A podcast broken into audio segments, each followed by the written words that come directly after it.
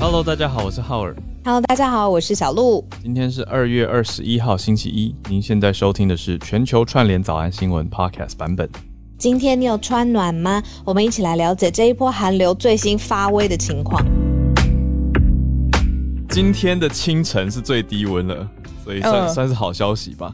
在过了过了，对，有没有这么乐观？在台中大甲七点九度 C，气象局是说，跟昨天相比的话，今天白天温度会略微回升哦，太好了。那各地气温是北部九到十五度，中部八到十七，南部十到二十，南部温差还是很大哦，东部温差也很大，十、到十九度。那是不是说周三这一周开始会有雨势，所以大家要特别注意。然后周四降雨，大概北部跟东部都有，嗯所以这一周出门的时候，呃，周三以后要记得带把伞。然后，但到下周一开始，哦，周五啦开始，然后到下周一，其实各地就开始晴朗啦，周五不是准备要迎来连假吗？那不是很好？对啊，很好啊，期待廉假好天气。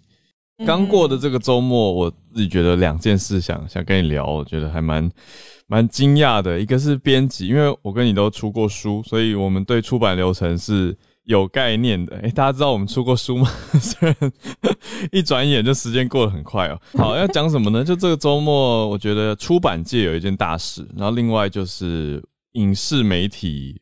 我觉得那一题比较轻松，等一下再讲啊。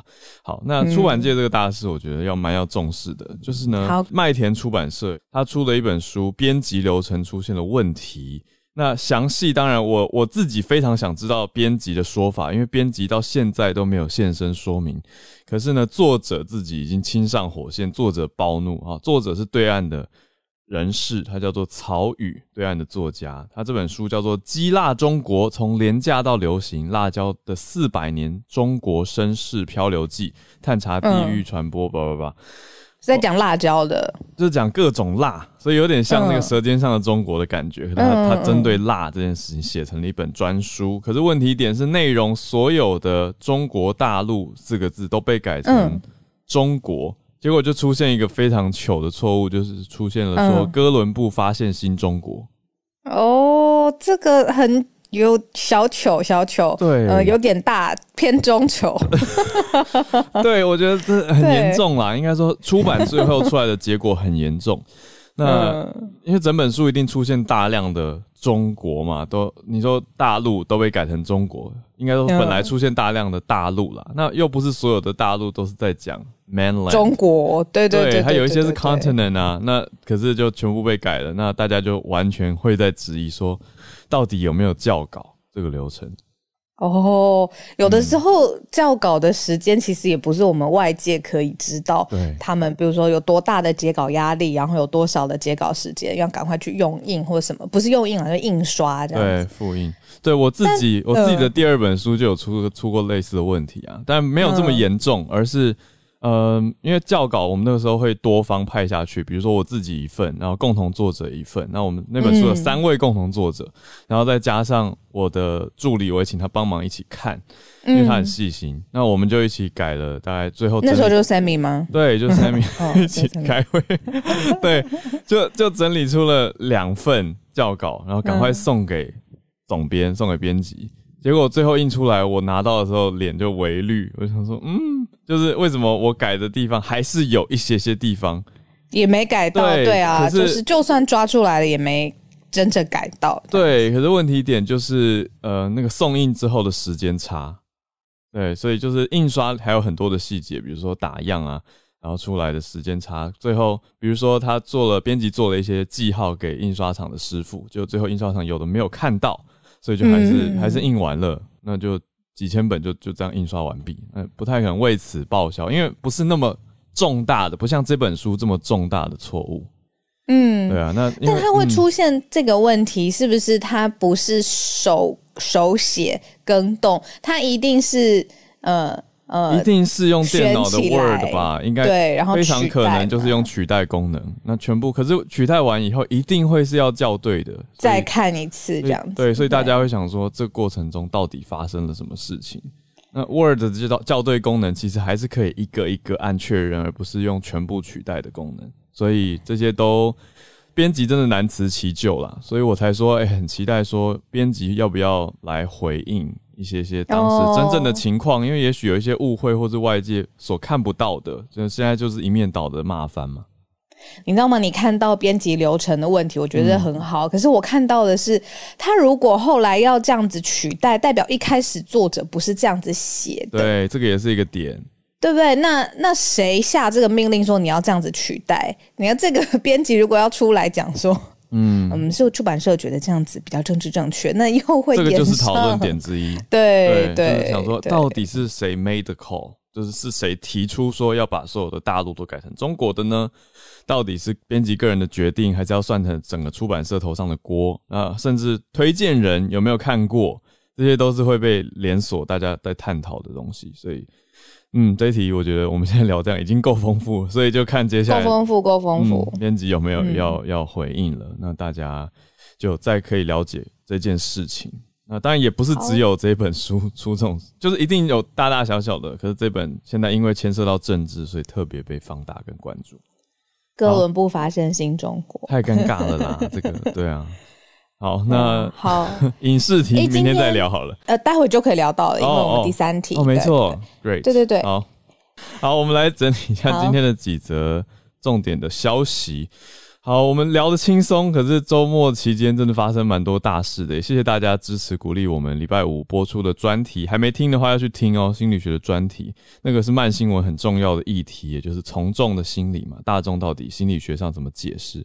国际社会上的大事来说，好，绝对乌俄在周末是一个大事。那另外，嗯小鹿也关注到了香港的疫情，我们这边香港听友很多，所以也帮他们加油。嗯那我们一题一题来讲。第一题先来看法国跟俄国通电话，所以现在法国角色新登场。那也不算新啦，之前在巴黎和谈嘛，可是现在法国又明显的出现了新的一步，是说希望要俄国撤军。那俄国现在初步是同意了要撤军哦。那第二题来到南韩，南韩的防疫跟选战有密切的关联，选战在即，在几个礼拜就要选了。那现在疫情严峻，我们来看看。第三题则是美国在疫情期间整理出来的数据是，在 COVID 的期间，竟然感情的诈骗激增，感情的诈骗来到了新高。嗯，这真的不是一个什么好消息。可是我们可以聊的是人性。那在第四题呢，讲到香港的疫情现在蛮严重的。那特别是这几天，我们感觉到寒流嘛。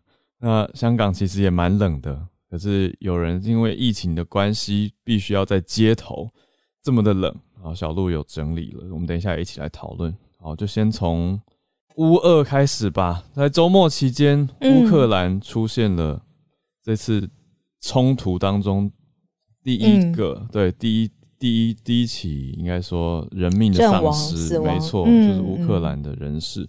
那等于乌东已经自己打起来了。那现在俄国还没有出兵的意思，可是乌东已经一片混乱。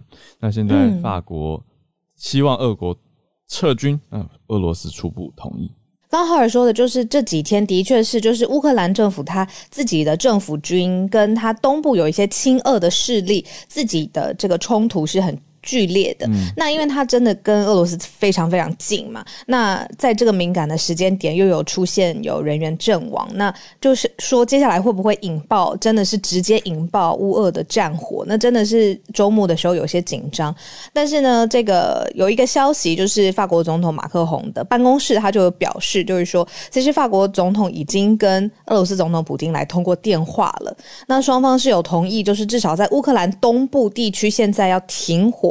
那这个马克宏通话的时候呢，这个发现乌克兰的总统他也就是也有呼吁啦，就是说乌东地区要立刻的停火，就是至少在接壤的这个地方，大家可以想，呃，乌克兰最东部的地方就直接接俄罗斯了。那现在集结的地方在北区跟东区都两坨，不不好意思，两两个部分就是比较大的这个呃阵营，嗯，那希望现在是在东部的这个地区，至少是现在要停火的状况。那所以现在马克龙跟普丁通话了，一起同意要共同推动在东部的地方停火。没错，就是现在现在的主要战火是在乌东。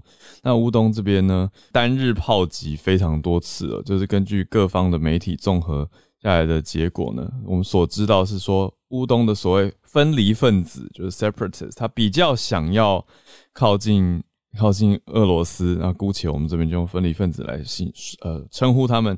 那单日已经出现了甚至几十声的炮击，有出现七十声等等这样子的数字哦，整理出来。但是现在乌克兰这边等于是内部自己可以说是乌克兰人打乌克兰人呐。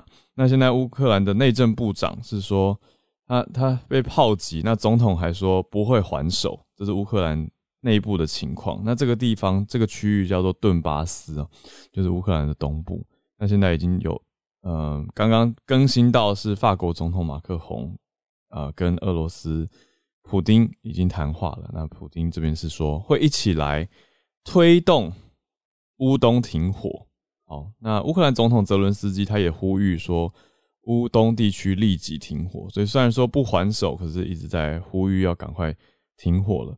那普京告诉马克宏什么呢？普丁普京告诉马克宏说，从军演结束之后，俄罗斯就会从白俄罗斯撤军，也就是在乌克兰东部边境的白俄罗斯这边。所以这是普京目前最新的。回应跟说法，就是在大概七个小时前的时间最最新更新的外电哦。那法国是说，我们还要必须要证实这个说法。那他是说，因为这个证实好像跟白俄罗斯政府发表的声明不太一样。嗯嗯。现在都有一点，呃，比如说第一则的消息在媒体上面看到之后，也要去看说是不是来自于官方的来源有再次证实或发表声明或开记者会，就是因为很可能，呃，比如说，呃，总统或者是呃最高的指导原则是一回事，但是之后下方的这个政府官员又出来说，哦，其实不是这个样子，细则是怎么样，或者是我们还要再次观察，嗯，所以。那个看新闻的时间可以拉长一些。嗯嗯嗯，对啊，好，所以这真的是让大家看了很担心乌克兰跟俄罗斯的消息，而且乌克兰内部是已经内部打起来的状态。好，那我们就再继续关注这几天密切的注意。好，我们来到第二题，来到亚洲，南韩这边防疫跟选情密切的关联。那非常谢谢宇宙虾米在社团帮大家整理了许多。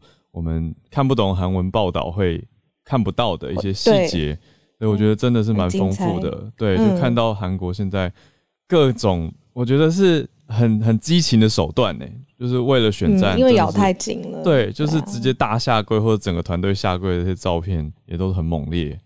震撼，嗯嗯，那不到二十天，马上就是韩南韩的总统大选了嘛，嗯，只是呢，媒体会用“染疫选票”这四个字来形容，是因为这个时间点刚好发生在现在南韩每周的确诊数哦，这个是倍数的成长，现在大概是每天有十万人染疫嘛，那你看不到呃二十天之后，大家要选总统了，嗯，那个时候的每日的单日确诊会多少呢？可不可以顺利？的举行会不会对选情产生影响？在这个南韩大选两个阵营咬得这么紧，这个民调就有一点根本看不出来误差值这么小的状况之下，现在疫情又加了一个很大很大的变数。嗯，我常在想，你要怎么让确诊者或者是呃，就是大家投票的顺序啊，隔离呀，然后每一个人的权益，然后时间点，嗯，还有就是。这个选票已经这么紧张了嘛？你看，连这个我们刚才浩尔有说，就是下跪下跪的这个是呃执政党的总统候选人李在明跟他的这个执政团队，已经到这么有可以说是有一点狗血或者激情的状况。那在投票的人会不会也情绪很激动嘛？或者是很很认为说一定要去投票？那在防疫的角度上面很难抉择。嗯。然后媒体有说，现在南韩有一点算是放生型的在防疫，就说之前他已经有说希望可以跟病毒共存，好像一派轻松了。但是没想到呢，后来这个说法就有一点被击溃了，因为一下子呃。患者就排队等不到病床，然后重症的病床一下子就用了，用光了。对，然后但是同一时间政府的说法是哦，你要缩短隔离期，或者是他也不会一一的去来确认病患的足迹。嗯，所以现在造成这种确诊病病例大爆发的时期。嗯，那刚好就咬紧在要马上要选总统的时候，对，我想，呃，我可以补充一个社群的角度哈，就是因为从我们在社团全球少年早安新闻脸书社团的贴文，大家的回应方向来看，我觉得大家蛮关注的点就是会很自然的拿来当参照嘛，就是跟我们所认知的自己做参照。大家就在看说，哎，南韩疫苗的覆盖率并没有很差啊，可是为什么落差在哪里？因为这就是我们我们目前的类似目标嘛，当然不能直接对比，因为你说覆盖率。好跟坏，可是你看他们打的疫苗其实还是不一样的。南韩后来经过调查，打的疫苗是有科兴跟 BNT，嗯，所以跟我们打的也是不同。因为要讲覆盖率的话，截到现在为止，根据 Our World and Data，南韩这边的覆盖率是百分之八十五，哎，完整接种就是两剂打完的是百分之八十五点五，哦，两剂都八十六，是相对是蛮高的。嗯，对啊，那已经有百分之五十八点一的人打了，又打了追加剂哦，就是第三剂也打了，但是现在这样染疫的数字一直往上升，而且医疗也比较紧绷的这种状态，才是让大家让大家蛮担心的。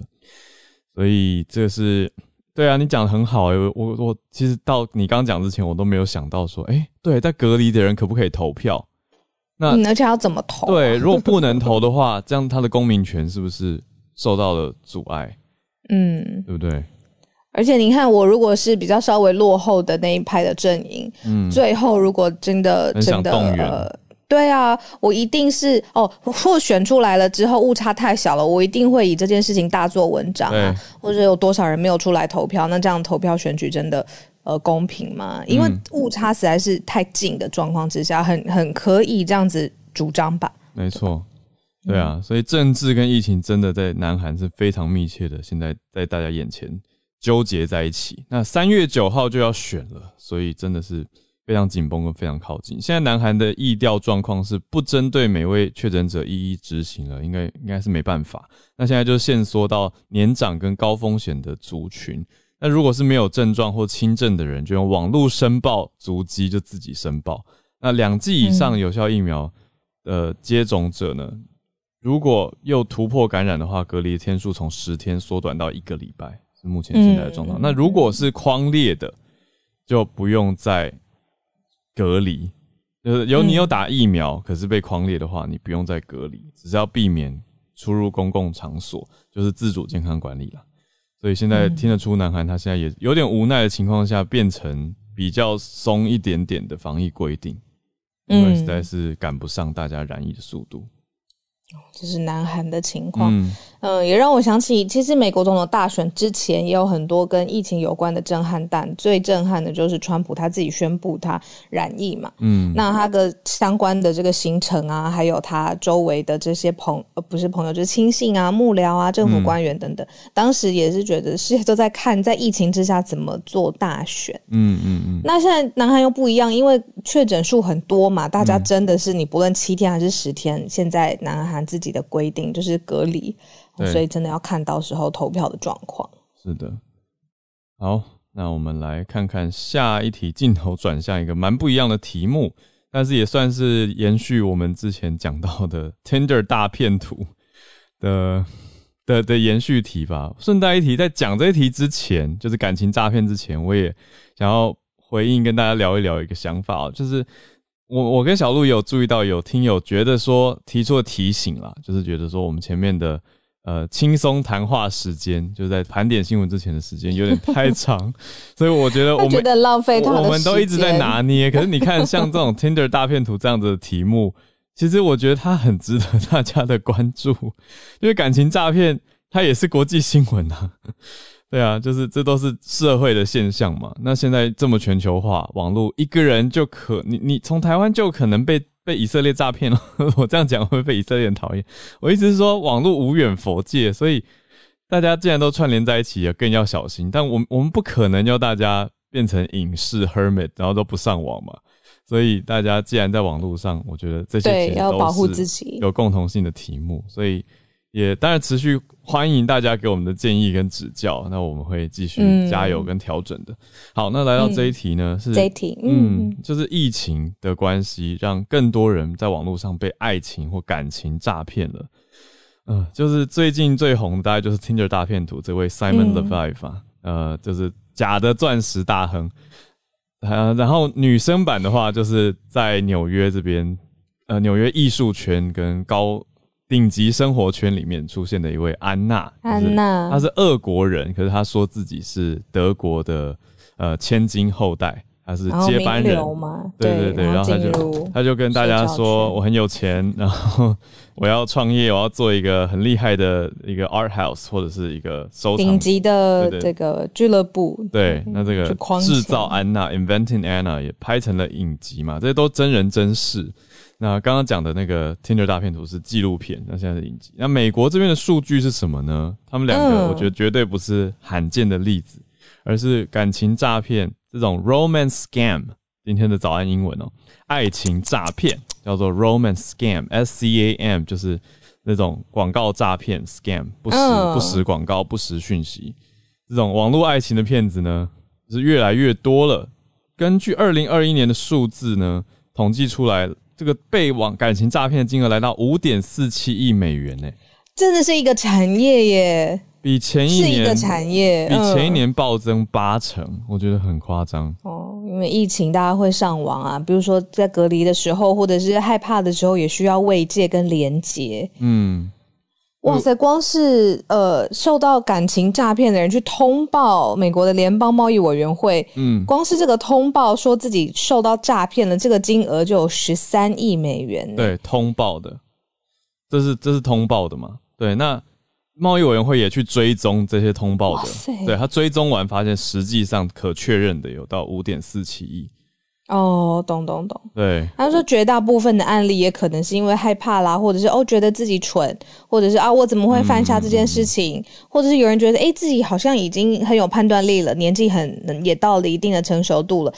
但是还是被诈骗了，所以他也没有跟别人说。所以真的要谢谢像 Tender 啊、大片图或者是 Inventing Anna 这种这种呃影视作品，让大家开始讨论，越来越多的讨论。有人会说：“对我也发生过这种事情。”那我想要说出来，让受害者可以呃接下来可以减少，或者让大家更有警觉性。嗯，对啊，那也有这边有我们这边手手边有一个真实的例子，是有一位嗯。有一位亲身经历六十岁的女性啊，她写了一本书哦，她叫《The Woman Behind the Smile》。那她在讲的是什么呢？她在讲的是说，她在网络上被一个很像是家人一样的男子占了两年的便宜。然后她，因为她先生过世了，她后来就进入了网络交友的世界。她在找一个能够谈心的人。那她就说，其实一开始她要付钱也很犹豫。她说，付钱不像是她自己会做的事情，就是你说借人家钱也好，或者帮人家付钱。可是他说，这个诈骗的骗图真的让他很动心。对啊，所以这种 就是操弄人心啦。他在卖的是假的感情，对，卖的是假感情。你知道吗？Inventiana 里面有一句话，他说：“世界上有数不清的钱财跟金钱，但是。”真正的天才却是少数。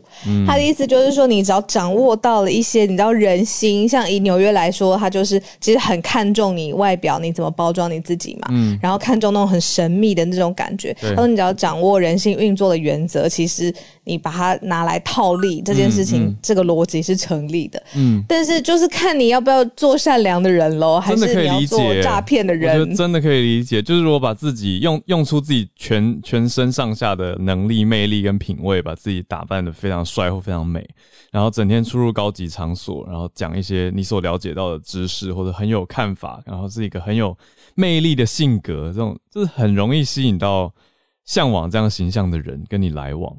那现在我觉得，我觉得这两个人，然后就 Peter Hurt 了，这个算暴雷吗？好了，就我觉得我 Peter Hurt 是男生版那边的故事，那我觉得女生版，我觉得他们各有各自。不同的操作手法，可是他们都在玩弄跟掌握的是人心想要的东西。被受骗过，真的会很生气了，会爆炸。而且他重点是他得花很多的时间去恢复对其他人的信心，因为诈骗这个是单一的这个人嘛，但他周周围的人搞不好没有想骗你啊。但是这个受害者他会不会很长期时间就会想要对人开始有很高的防防卫心，然后对自己的判断力也有。迟疑，我觉得这个是他的后遗症吧，就像是你知道治疗一个病症，他他可能吃了药物，或者是他病症虽然过了，但是之后会有一些后遗症。我觉得诈骗、感情诈骗这个后遗症蛮深的。那就会对人失去信任吧。延续我们刚刚讲的，说现在大家可以提出来讨论之后，也许慢慢的会重建跟重拾信任，或也许会变成一个新的商机。有没有什么可以更可以确认身份的交友方式？还是大家又会回归实体？这个就是大家可以去思考的。那怎么样确认跟保护自己？还有到底要信任别人多少？这都是大家很长期的功课。好多多多聊一句，你觉得？这个既然是一个产业或一个不不要说产业好，它既然有这样的商机，你觉得会不会有人在嗯规模化的做这件事情？比如说他去你说金光系统化的，对啊，感情诈骗金光党就是一个系统化的系统化群。你这样说起来的话，呃，以色列那个男生 Simon 他也算系统化，对对啊，其哦他是有有共犯的。啊，对啊，对啊，他有共犯，因为像安娜反而是自己一个人，那他身边的好朋友也被他骗得团团转，所以我觉得是不太一样的结构。嗯嗯，但真的是很不好啊，就是 骗骗人家就很很坏，就是很坏。我还我好有机会再跟大家聊。我因为我周末又看了另外一个一个工作的关系之后，我去看了一部片叫《诈欺女王》，也很坏。他讲的是利用法律漏洞。来骗老人家的钱，我真的是受不了。美国片吗？美国片哦，美国片美剧。对，好，可以再聊。对，好，最后一题我们很快讲完，然后让大家来补充好了。因为呃，香港这边有很多很多朋友，我觉得听在地的声音最真实。嗯，那这个。起个头，我们就来串联了。就是说，香港现在有第五波的这个疫情爆发，但爆发的很很很严重啦。嗯，就是他们单日可以六千多例的的的确诊数。嗯，那主要是因为香港政府没有想到这个爆发的这么快，然后病房跟病床是完全不够的。嗯，所以呢，像他们现在到处在找地，然后来要安置这些已经确诊的病患。那包括了像是新鸿基，这是呃香港很大的这个地产商，他们已经改建酒。店，然后要把这个旅馆的房间直接变成了收容的中心，然后还有就是现在很有可能因为爆发的速度很快，所以比较像是中国式的做法，很可能强力的要移植到香港，这指的是全港要普筛。那这件事情一直在内部外部造成很大的讨论的压力啊，毕竟这是。这个强制真的不太像香港政治文化的作风，大家会不会有更多的呃反弹或者是愤怒？现在呃，香港压力很大，内外压力都很大。嗯，对啊，所以看到香港消息真的是会心一沉，然后觉得说哇，大家要加油，度过这个呃很很很急的时刻。而且香港的医院医疗量能现在也蛮辛苦、蛮紧绷的，对，都让大家蛮担心。而香港有一个特别的状况，就是老人族群的。疫苗施打率非常非常的差，意愿上面呢，速度上面都不是很好。那过去香港会特别针对一些小区，就是呃，香港会有呃一一些住宅单位，它是这一区呃很紧密连在一起。那这一区的楼下就是比如说便利商店啊，或者是呃早餐店啊、洗衣店等等，就是这个小区会自成一格。那过去是这种有一些小区的封闭式的呃，你说封封小区或封闭式的管理。可是也没有用，那最后还在讨论说会不会接下来所有没有打疫苗的老人家要全部集中管理，就是比较一刀切开的这种中国式的强制，现在很可能入侵到香港啦。那这是我看到的消息，请大家帮我们补充。来，我们来串联，来让大家举手看看大家关注什么题目啊？从月光河这边开始，我看到他的大头照选了 Open Sea 这个在虚拟货币界非常非常非常非常大的一个交易所，虾虾比拍卖，不是交易所啊，一个平台哦。对，欢迎月光河。我刚刚有听到，就是在讲关于诈骗，尤其是感情方面的诈骗的话，其实我突然想到一句话：善良比聪明还要更难，因为聪明是一种天赋，但是善良却是一种选择。嗯，我们可以选择为善或是作恶。嗯然后这里要提到 OpenSea，昨天很多呃 OpenSea 的用户在一早醒来的时候，发现说可能自己的资产莫名其妙的就不见了，大概在短短。短时间里面呢，骇客利用钓鱼的邮件然后就窃到高达两亿美元的 NFT 项目，然后对，非常非常快，因为这种钓鱼软件，呃，是怎么样来进行呢？就是说，它会让拥有者在无意间授权给骇客，说你可以使用，就是我的这种签名啊这类，然后就可以授权转移所有的加密资产。嗯嗯，就这么轻易的，然后。而且，因为就是这种区块链很多多种，对，而且去中心化的，很多时候你都没有办法追溯到到底原本是谁，所以其实就是像我们之前有在讲说，这种呃安全意识的话，就是任何的连接在点击之前呢，其实都是要多多注意，因为很多时候它是看起来好像大家可能就只差了一个字，或是本来应该是 OpenSea 点 IO，但它做成 OpenSea 点 com，这种都是要注意的。对，这很容易骗到哎，因为看起来也是很官方的样子，对，或他也许是 OpenSea 打 org，他可能用 org，就是各种方式。对的，哇，大家真的是要小心。我觉得很好的提醒，希望大家都不在这个九个小时的诈骗过程当中。谢谢月光河，呃，哇，又是一个很大的金额。那我们继续呼吁大家，大家也记得注意啊，就是这些新的事物是可以尝试，可是真的是要注注意安全啊，而且要小心。仔细一点点。那我们再连线到香港，Bernard，Bernard 其实上周就想要跟我们分享消相关的消息了。谢谢 Bernard，都好吗？还好，就我哦，我个人就是昨上个周末就打了第三剂，所以现在有一点那个。副作用有一点重，嗯，我现在继续跟大家传达好了。呃，就是那个我刚那个昨天我在德国之声看到有一篇，就是有关于到这香港疫情的焦点，其实我觉得也蛮。这可以分享给大家去，呃，看一下这个状况。其实他有呃讲到三个重点，就是第一个重点呢，就是 Omicron 的传染力很强，的确，它就是不，呃，在香港其实现现现在的主要的案例都是 Omicron。其实从上一年十二月开始，就是呃有两两名的空服员就是从呃国外回来的 Omicron 个案，然后之后到。后面的大型的社区本地感染的个案都是从，呃，就是奥密克戎的，所以这个要陆陆续续就是也是有，呃，每在上个礼拜开始就是破千的个案，就是那个让这个疫情就是更加的快，这是第一个重点。嗯，然后第二个重点呢，就是那个，呃，疫，就是呃，嗯。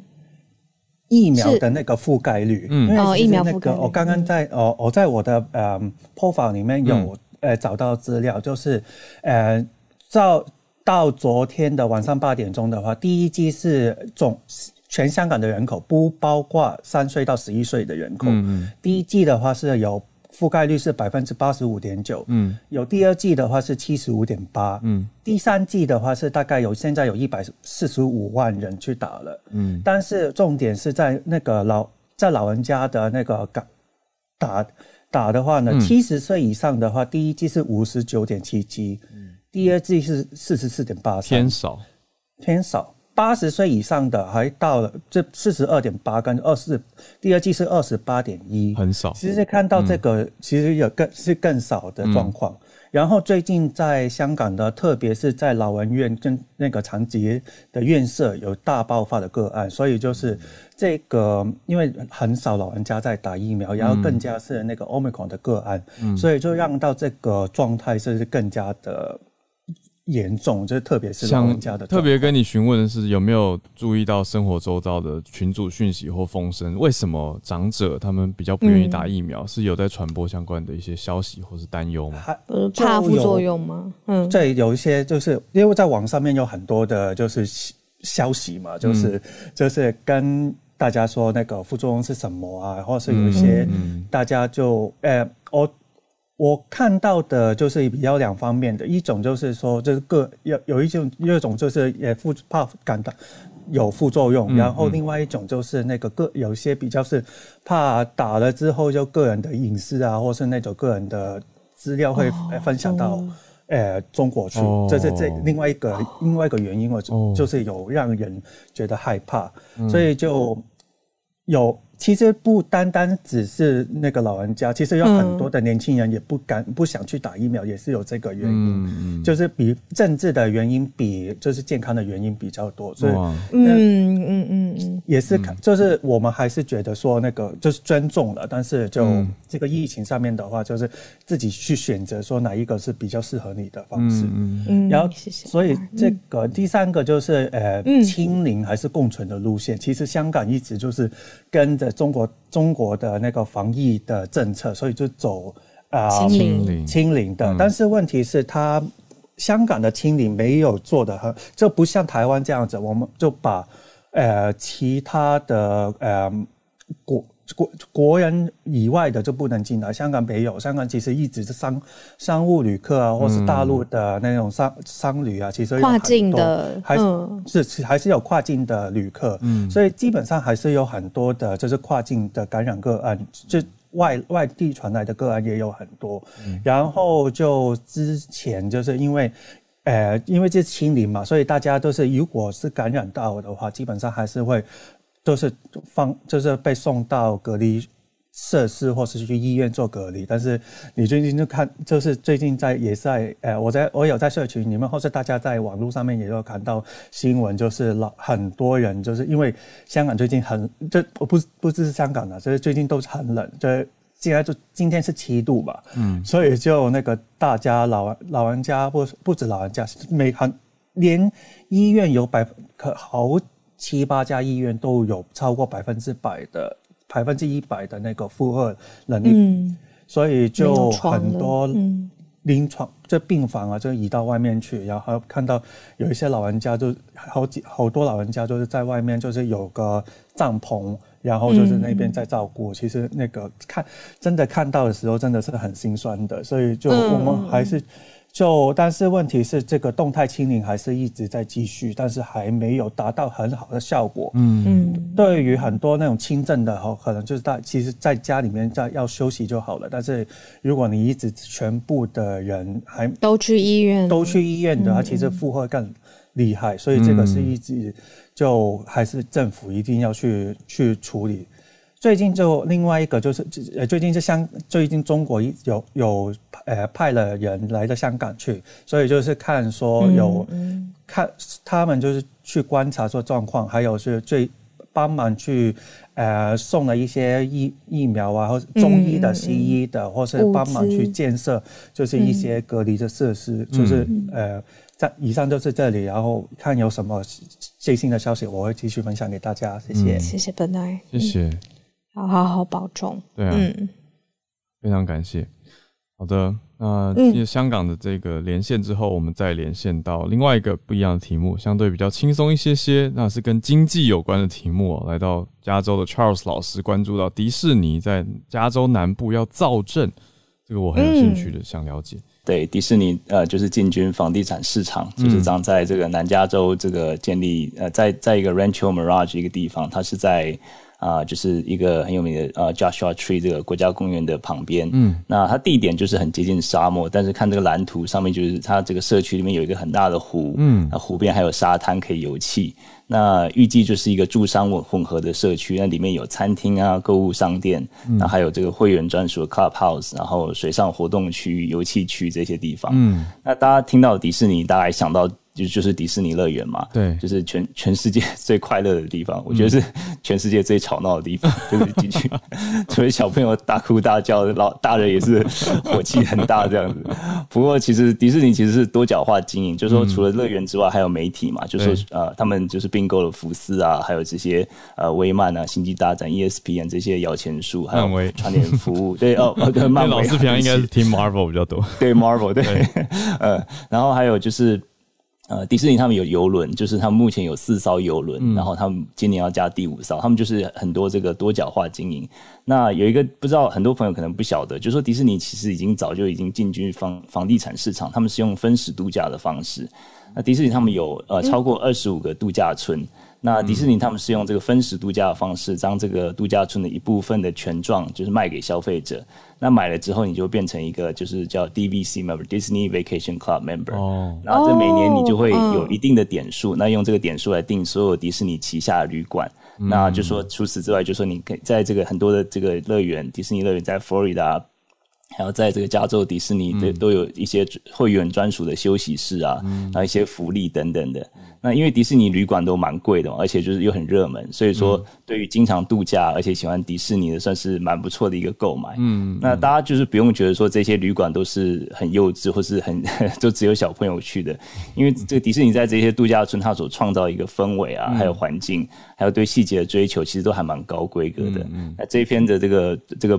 标题里面他说：“No，Mickey is not the doorman。”就说米奇就是米奇不是你的门房。就说他们的这个要创造这个气氛，不是这种好像是一个游乐园的气氛，他们是创造一个很很高规格的一个气氛。嗯，那我想他们就是用这样子一个经营度假村的经验和优势，然后在南加这个地方造镇。那希望用这个品牌来吸引大家。那目前美国就是最大购物族群是千禧世代，就是 Millennium，就是呃大概一九八零年到。呃，一九九八年出生的，就是二十四到四十岁的族群，嗯，他们占了这个二零二零年所有购物的百分之三十七。那对于这个千禧世代的刻板印象，其实就是很重视体验的时代，所以对他们来讲，可能就是他们可能会愿意呃花多一点钱来购买住在这个迪士尼迪士尼社区的这个体验。嗯，那这个他们是说这个这个他们目前太没有太多细节，所以也不知道说到底是多少钱啊，几年会完工这样子。那他们只是说这个是他们的第一步，他们接下来陆陆续续会有其他的建案会推出。嗯嗯，那不知道我 不晓得大家会不会有兴趣买一个迪士尼的这个这个啊。这个这个住住在迪士尼的这个镇子里面，对对，我觉得这个听起来还蛮吸引人，不过真的是要看价钱吧。我应该会吧？我是不是没有在早安新闻跟大家聊过？我在迪士尼工作过，有有有有聊过，很早很早期，刚刚开播的那一阵。对啊，我在我是在佛罗里达那边的迪士尼的 Disney World，所以我们住的宿舍也我就会觉得呃很像这个画面给我的感觉。然后我们当时也去住过不同的饭店。那我觉得可以延续 Charles 这一题，给大家一个秘籍啦，就是我也有认识我们同事的爸妈，就是家里面他们是有买这个 Vacation Club 的，然后他们就真的是到处去住加州的佛罗里达的，然后连巴黎迪士尼那边的，他们好像也可以去住旅馆，因为他们是英国人，对，所以他们其实去欧洲也比较方便，更近一点点。但我觉得这都不是最划算的，最划算的是大家一定要去认识在迪士尼工作的朋友，员工折扣。住房可以几乎半价，所以这个才是最划 算的。对，所以大家可以去认识一下哦。好，老师，你刚刚讲的那个字是什么字啊？想请教一下，你说分时度假吗？嗯，呃，就是 time share 啊，就是它是时间分掉吗？哦，分是分时。对，就说你就像刚才浩尔说，就说如果是你是呃购买它这些点数的话，就说你是呃，就说你是。并不是只是一个好像空中画大饼这样子，它只是说你买这个点数是属于某一个呃度假区的一一个呃权状的一部分。比如说我买的这个呃两百点，就是是属于这个迪士尼的呃在加州的这个呃 California Grand California 的这个这个住这个度假区的一部分这样子。然后你拿到的合约上面就是有写你的这个买的点数是属于这边的。那就是说，比方说你就是有一拥有这个迪士尼的产权的一部分，那他就是用这样就表示是你这个是有价值，然后他每年就是给你呃给你同这样的点数，那你可以用这样点数去换，不只是加州的这个度假村，你还可以去这个就像刚好说在佛罗里达或是法国、日本都是可以换。那就说这个价格当然是蛮贵的啊，就说看你买多少点，不过就是呃对于现在来讲，这个是是划算。如果说你经常度假的话，嗯。谢谢老师，我多学到这个 time share 分时度假，非常感谢。好，那大家就看看这个不一样的题目，想一想，哎，以后的一些度假或者是买房的想法。好，我们再连线到叶老师，叶老师今天关注的是算生物题，选择性惊奇。因为今天看到这个题目，我觉得很有趣，就是每一个女生其实大概从出经一直到停经，嗯啊。至少至少三十年，对，都会在怀孕的风险里面。那避孕那是一个问题。那另外一个问题，我觉得很多女生应该也跟我一样有类似的烦恼，就是比方说要出差的时候，然后大姨妈忽然来了，嗯，然后你就要带着很多的卫生用品，嗯，然后而且在那个就是出差的地方呢，很可能就是呃也不知道洗手间在哪里啦，等等啊这些，然后就会陷入焦虑，因为比方说流量最大的那几天，如果刚好就是出差的那几天，然后你就要不断的去更换。但是出差有时候像比方说碰到研讨会啦等等啦，那然后这时候就会觉得说，难道不能够就是说让这个经期能够受到控制吗？那美国的这位这个严慧雅教授，他就是提出这个概念，而且他已经做了蛮多年的研究。哦，那他现在甚至于还开了一家公司，帮女生解决这个烦恼，就是他已经有相当多的研究证实说。呃，女生的确可以在不想怀孕的时候呢，就可以控制让经期不要来。嗯嗯嗯，对，就是说透过吃药的方式，嗯，可以让经期不要来，嗯，而不是说像传统的避孕药，就是它其实还是维持就是有月经的状态。哦，那这样子就是其实会带来一些。就是说，在那个职业，如果是职业妇女的话，会带来一些困扰。那事实上，即使是即使不是职业妇女的话，呃，没有要怀孕，呃，没有要怀孕的话，其实也不见得需要，就是说，呃，需要每个月都有月经来。那事实上，他这个等一下我会把这个新闻链接分享到社团里面。他有提到说，其实美国的 FDA 已经通过了所谓的季经药跟年经药。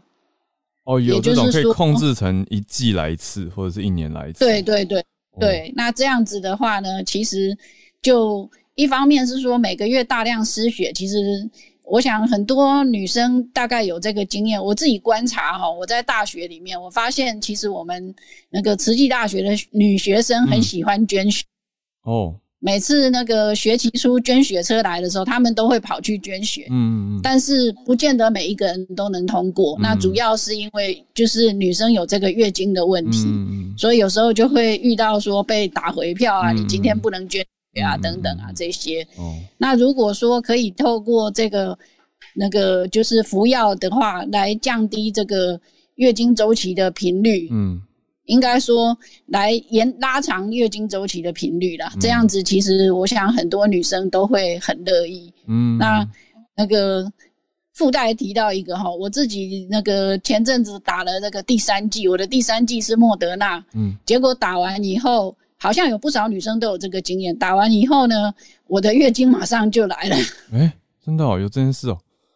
哦，对，因为事实上不少女生有这个经验，就是打那个。mRNA 的疫苗，嗯，结果就造成这个经期提前。哦，那我觉得就是说，很多女生如果可以不需要月经来就不来的话，应该会很开心。嗯，那所以看到这个新闻，觉得很重要。嗯，当然也希望有一天台湾也可以让这个那个 FDA 通过的这个季经药跟年经药开放进口。嗯，影响很大。这样子，对对对。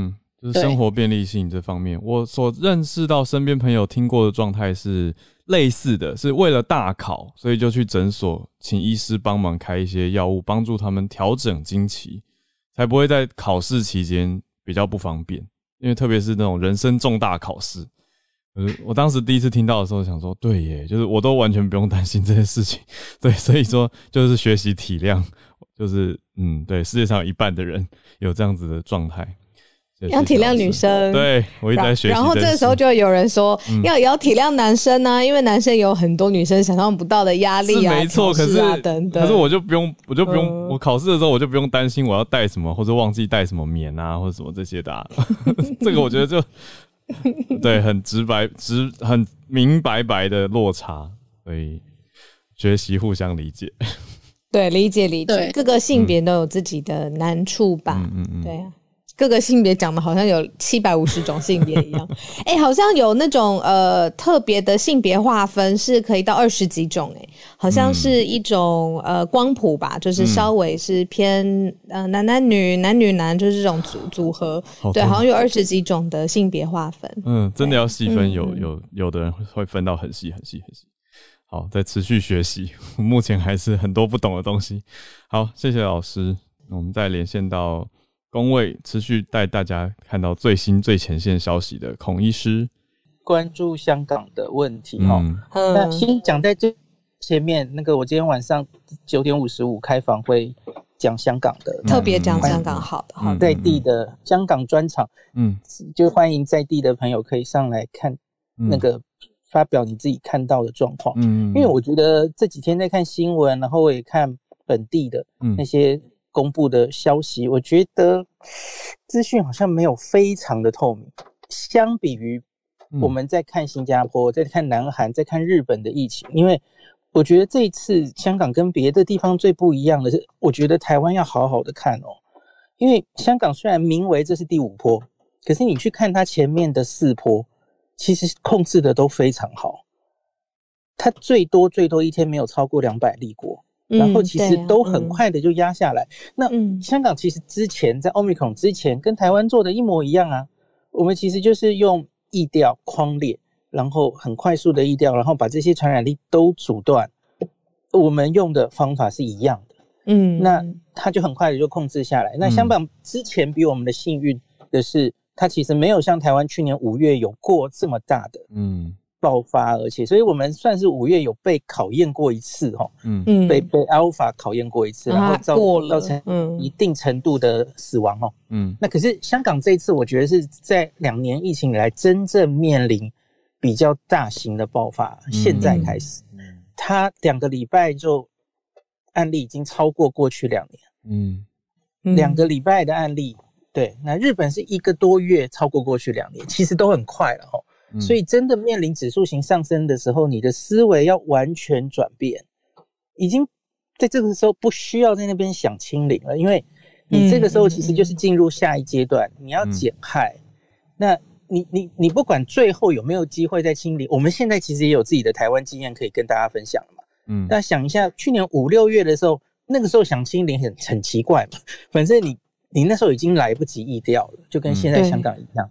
你已经要考虑这些轻症，你不能全部在医院，就是很现实的问题嘛。你不可能照原本把它当做一个哦好可怕的病，然后每一个人都关好关满到某一个地方，你几乎没有这种余裕了哈。那你 PCR 检查，我我看 Twitter 上有一个人说六天之后才出来结果，你你那时候病都好了，嗯，你你你根本不可能在这个时候就就有太多事情要去政策要调整，民众的心态要调整，嗯，太多了哈。那所以，我我自己我有看到那个 Charles 讲的那一篇，说为何香港这一次会爆发的，他列了三个原因嘛。Bernard，嗯，那不是那 Sorry Sorry 是 Bernard，那外媒外媒写的。可是有一点我觉得写的不太对，就像刚刚您您们也有提到哈，明明韩国疫苗也打的很多，对，为什么他还是案例这么多？嗯，所以我其实，在这一波 Omicron，然后我们在打第三季的这这一段台湾。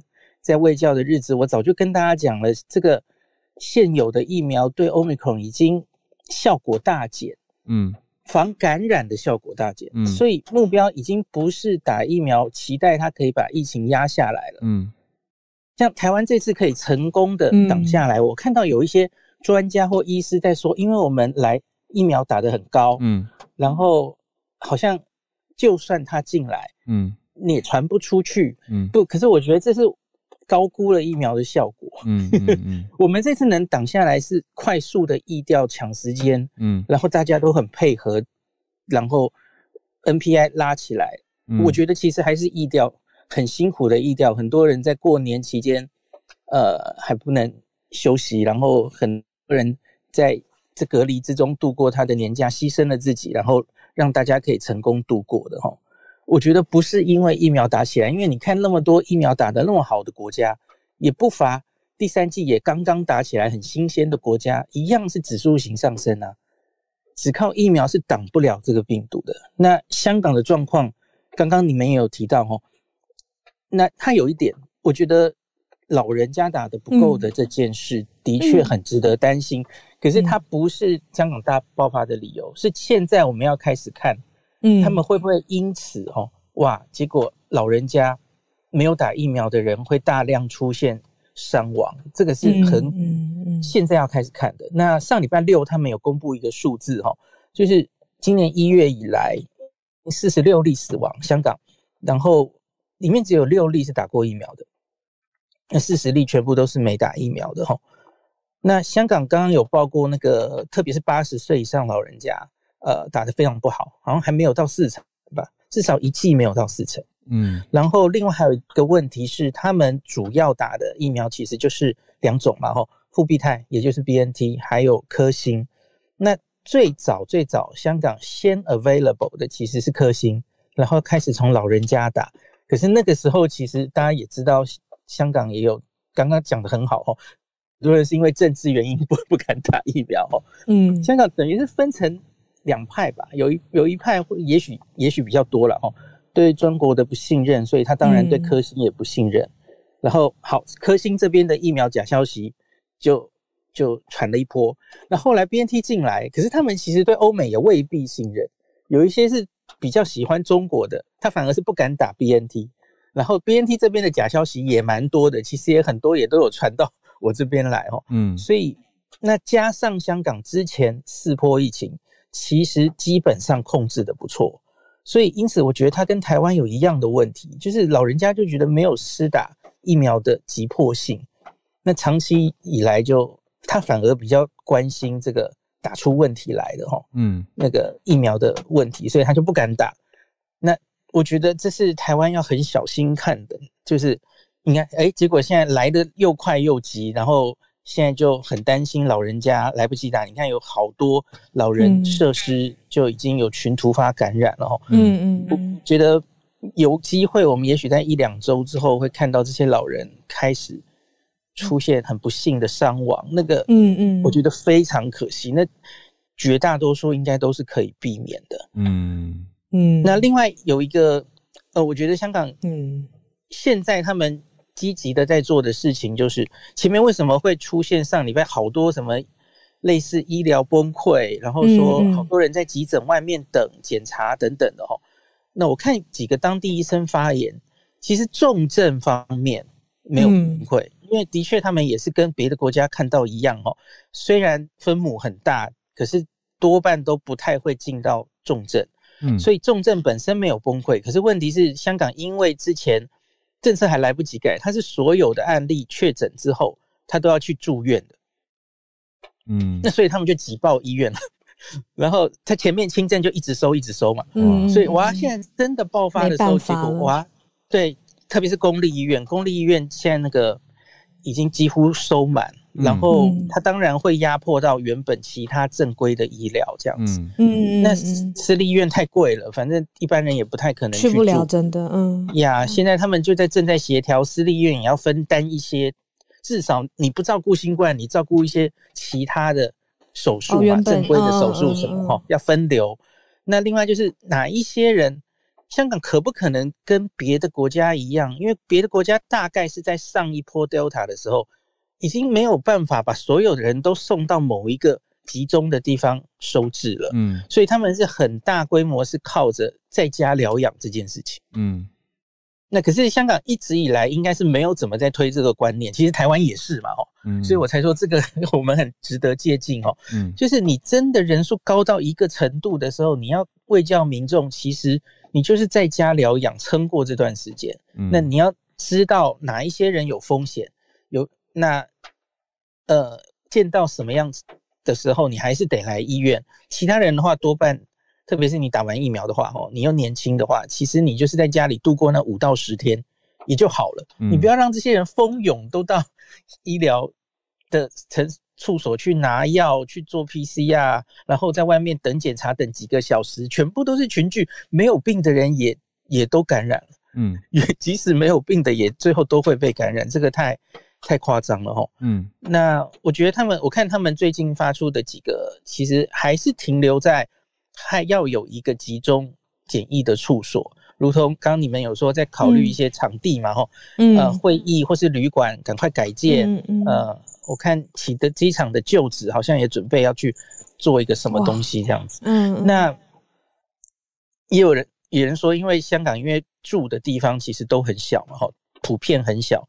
然后跟家人一起住的话，居家照顾、居家隔离可能是不太可行的。他们可能有这样的考虑了哈。